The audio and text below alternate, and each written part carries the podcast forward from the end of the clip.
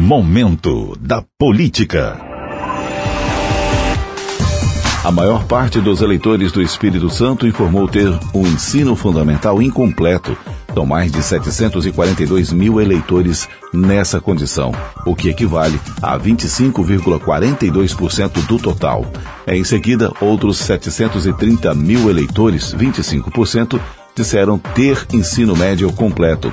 Apenas 10,24%, ou seja, 299 mil eleitores, concluíram um curso superior.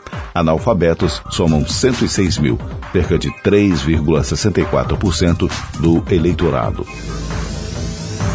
A Justiça Eleitoral negou o recurso do secretário de Estado da Saúde, Nésio Fernandes, e confirmou a condenação de pagamento de multa de 53 mil reais após ele ser acusado por uso de banco de dados político para tentar beneficiar o candidato João Coser na disputa pela Prefeitura de Vitória em 2020.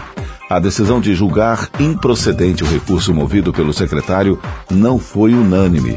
Foram cinco votos a favor e dois contrários. O secretário ainda pode recorrer da decisão. O ministro da Defesa, general Paulo Sérgio Nogueira, afirmou que respeita a Carta Democrática Interamericana e seus princípios. O documento citado por Nogueira diz que os povos da América têm direito à democracia e seus governos têm a obrigação de promovê-la e defendê-la. A declaração foi feita em discurso de abertura da 15ª Conferência de Ministros de Defesa das Américas em Brasília. Momento da Política.